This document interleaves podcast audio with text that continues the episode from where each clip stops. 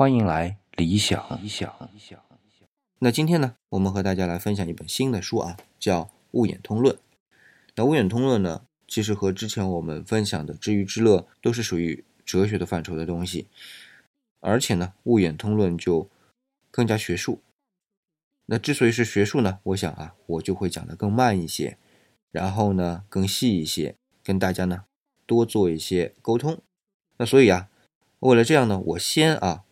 呃，做一部分导读啊，不过要声明一下啊，这些内容基本上都是作者王东岳先生的内容。那我呢，是尽量把他书上相对比较难理解的内容，用我口语化的东西和大家再翻译一下，呃，仅此而已啊，并不是我的一些思想，这个要说明白啊，因为我也是在学习的过程当中。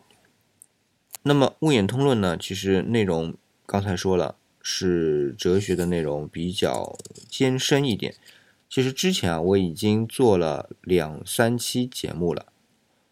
嗯，只是觉得可能一下子就开始讲这种内容的时候呢，会觉得相对比较难理解啊。因为呢，有小伙伴也跟我反映了说，啊，这个内容一下子太难理解。那我想这样，那我呢就改一下方式，呃，从它的一个导读开始做。这样的话，可能先。理解一下概念，完了之后再去研读吧。物演通论的这个直接的内容呢，就会好一些。那好，现在开始啊。那我们说啊，西方哲学史的发展大体上是经历了这样的一个过程，就是最初呢，就是比较率真的去问身外的世界，也就是存在的本体。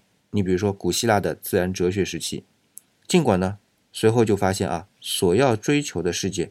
总免不了折射出，呃，这个追问者的自身精神痕迹，或者说呢是理念的背景。你比如说像毕达哥拉斯学派、艾利亚学派，尤其是柏拉图。但是呢，最终还是没有能够达到，或者说是去证明对于自然本体的设问本身，也就是本体论，直接就联想着对于精神本体的这样的一种设问。那么，直到公元十七世纪。笛卡尔呢，就敏锐的去意识到了，所谓的外部世界的存在，总是他要被精神世界所统领，之后呢，你才能反映出这种存在来。那从而就提出了啊，只有我思是唯一可以证明的存在。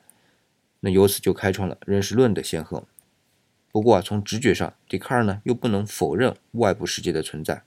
那于是呢，著名的二元论呢就此诞生了。